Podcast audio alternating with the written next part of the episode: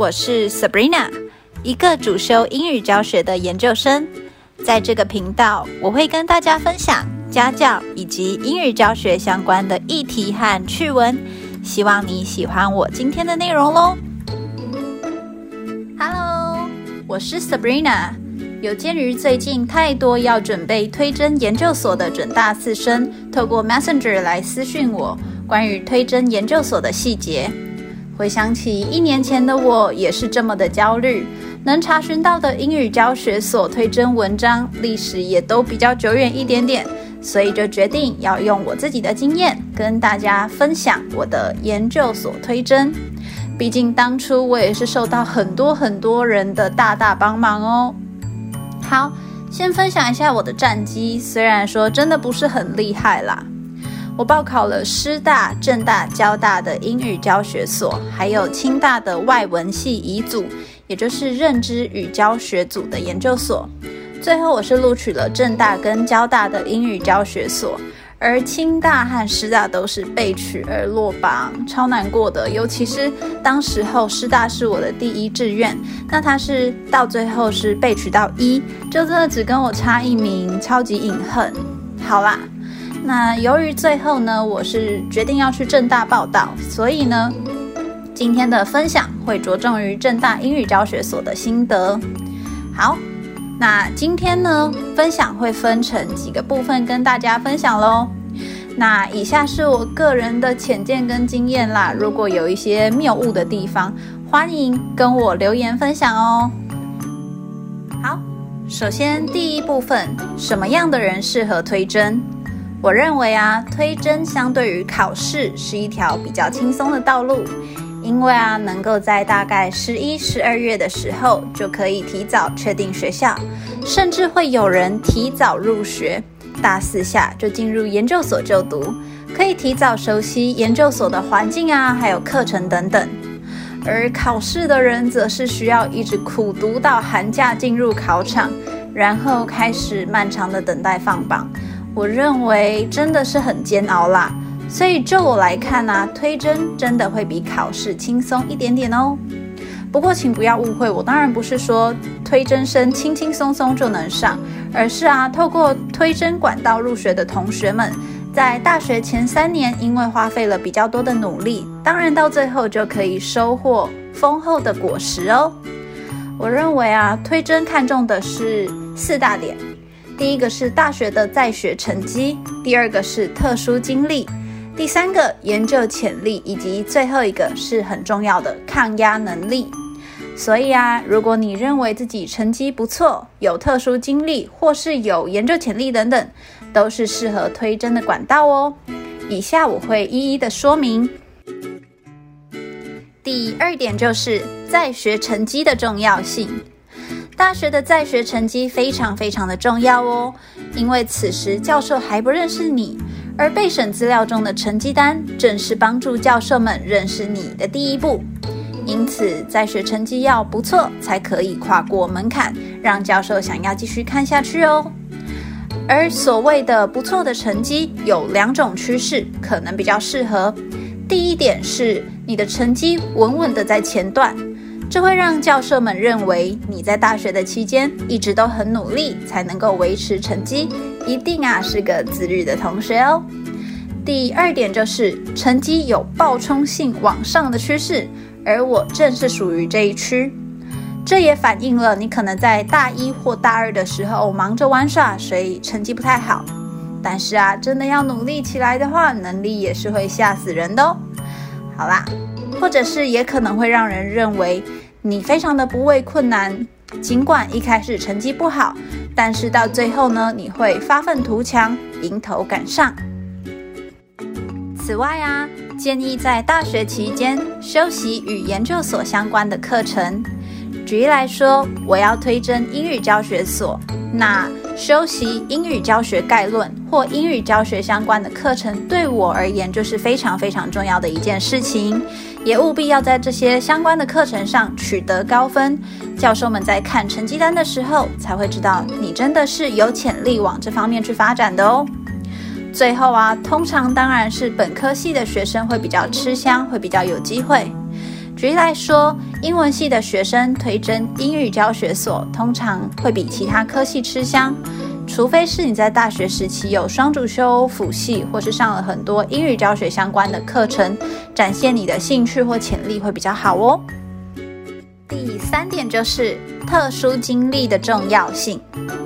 如果说成绩不是非常亮眼的话，可能需要非常非常多特殊的经历来弥补，来证明自己真的适合成为一个研究生哦。特殊经历是为了要证明自己具备研究的潜力。所以啊，我认为担任社团的干部这些经历可能比较不适合，毕竟啊，我们是要成为研究生，而不是要应征公司的小组长职务啦。因此，建议朝着什么样的经历和研究潜力相关这个方向去思考，会比较适合哦。举例来说，如果有获选科技部大专生的研究计划，或者是担任教授的研究助理等等，都是非常非常棒的经验哦。举我的例子来说，我担任过系上教授的研究助理，也真的很感谢这位教授给我机会啦。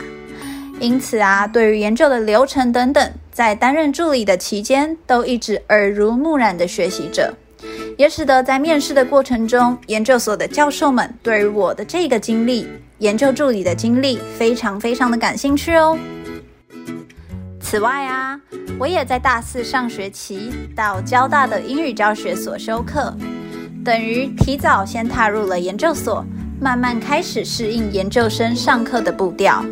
这也是当初面试时教授觉得很不错的一个地方。起初会有阵痛期，因为研究所的课程有三学分，但是呢，loading 对当时身为大学生的我真的很重。这三学分呢，我几乎每周都要读论文，还有经常需要上台报告、上台试教等等。而大四上，我总共又修了二十七学分，又担任教授的研究助理，其实当时候真的会有一点点吃不消啦。不过，在几周之后就渐渐上轨道了，也在研究所的过程中学到很多英语教学相关的议题，也间接帮助我在正大的笔试哦。这一部分后面会再多做说明。第四点则是关于研究计划。如果说你的在学成绩很不错，或者是有很棒的经验，让你通过门槛之后呢，教授们可能就会进一步的花时间从你研究计划上面的撰写，看出你是否具有研究的潜力。而当初的研究计划，我也是花了好久好久的时间，和系上的两位教授一再讨论反刍之后才生出来的。过程中啊，有很多时候会觉得自己的计划好像已经很完整了，而和教授讨论之后，却又屡屡收到他们的建议，意识到自己的计划还很不足。于是啊，整个六月和整个暑假，我都在研究计划中的水深火热度过，每天心情都上上下下的。研究计划基本上会分为以下几个部分，也加入我的研究计划经验为例。有需要的话，也欢迎跟我索取研究计划哦。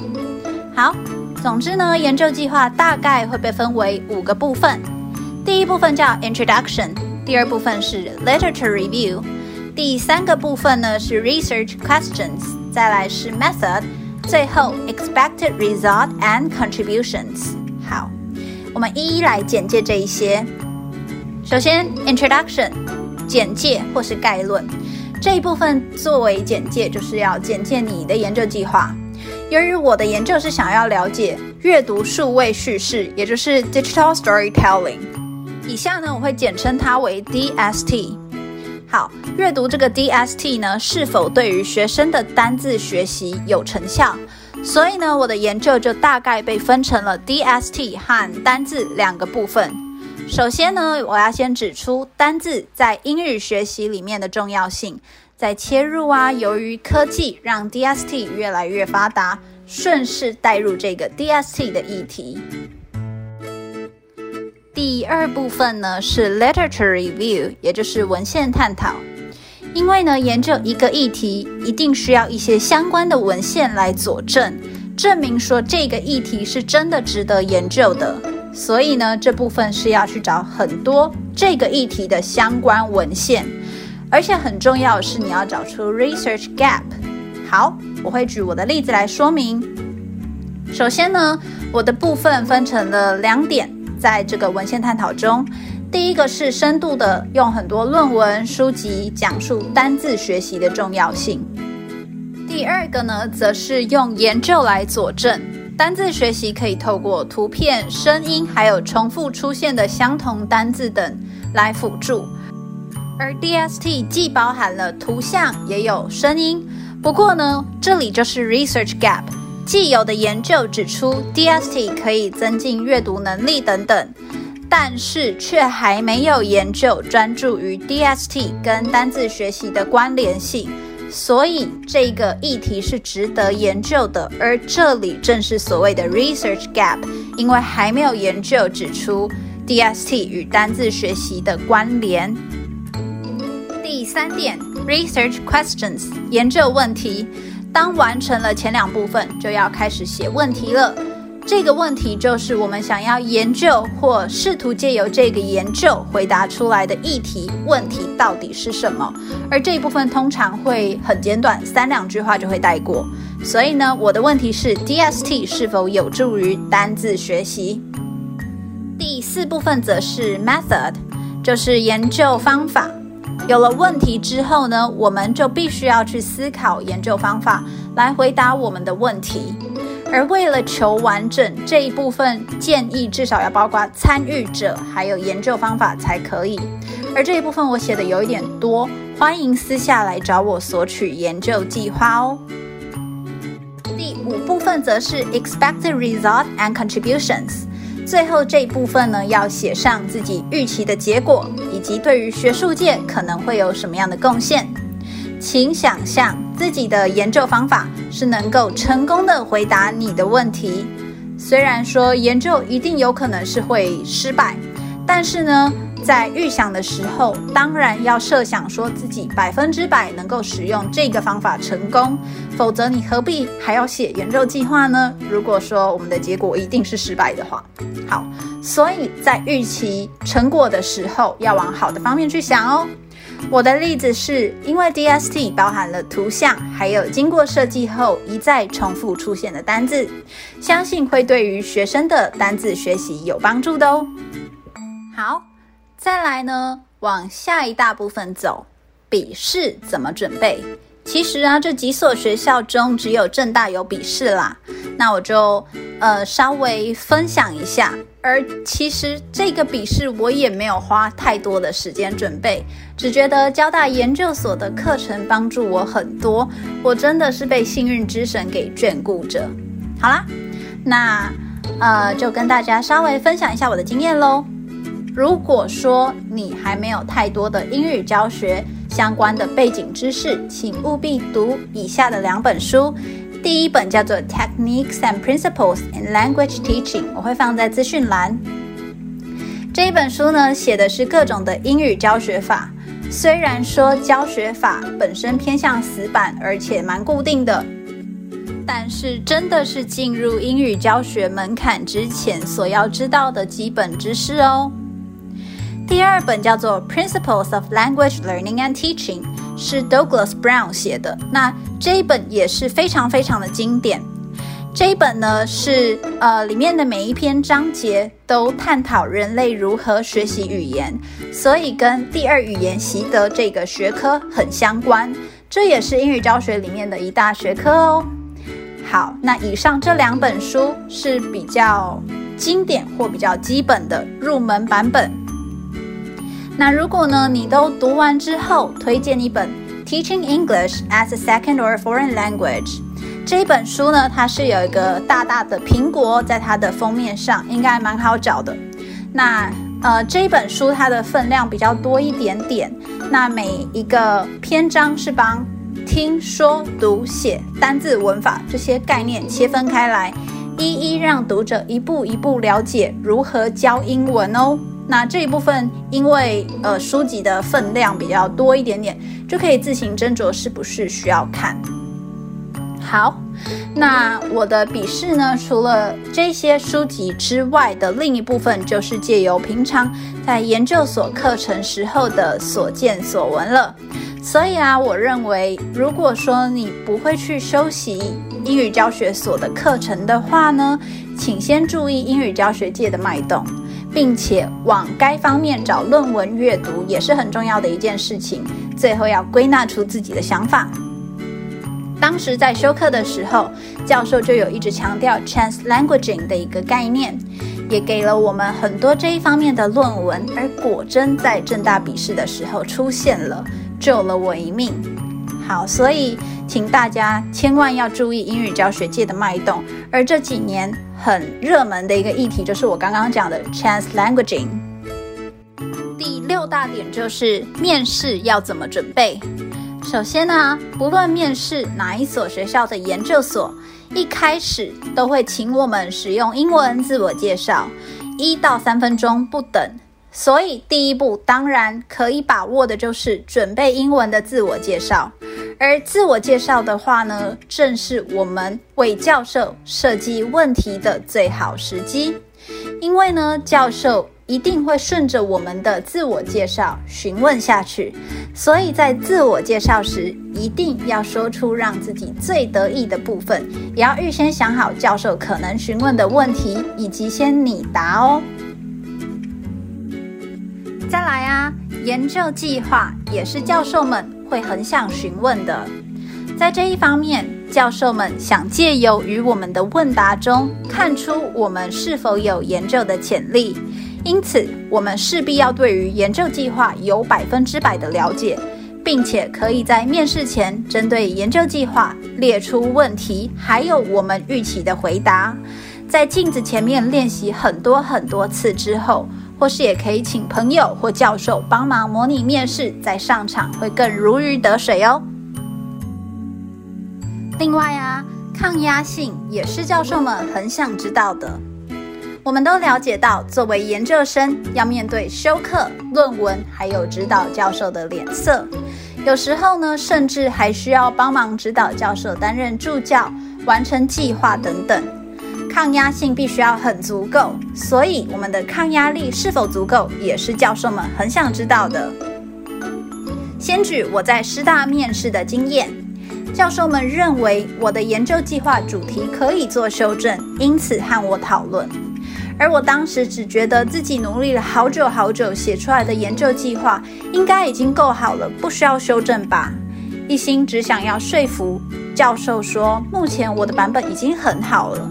甚至到最后，对于教授的建议呢，我则一脸不悦地说：“OK，谢谢教授。”我当时候真的是很大胆，而现在回想起来，这其实有可能是一个大败笔哦，因为这会使教授认为我的抗压能力非常的不足。当教授给予我意见的时候，只会造成我的不高兴。那有了师大这一次的经验之后呢，在正大面试的时候。当教授询问我为何在研究方法使用特定的研究方式的时候呢，我当下先说出了我使用这个研究方法的好处以及我的想法。而当教授进一步询问是否可以修正的时候呢，我就虚心接受说随时可以修正，毕竟呢不会有百分之百完美的作品。而教授在这个时候就露出了满意的微笑。那当时候我的心中瞬间洒满了小花。好啦，那今天的推针分享就到这边。如果希望索取我的研究计划，欢迎告诉我。而如果有任何想了解但我没有分享到的部分，也欢迎让我知道哦。能帮忙的我就尽量帮。最后啊，祝福研究所顺利，推针就上。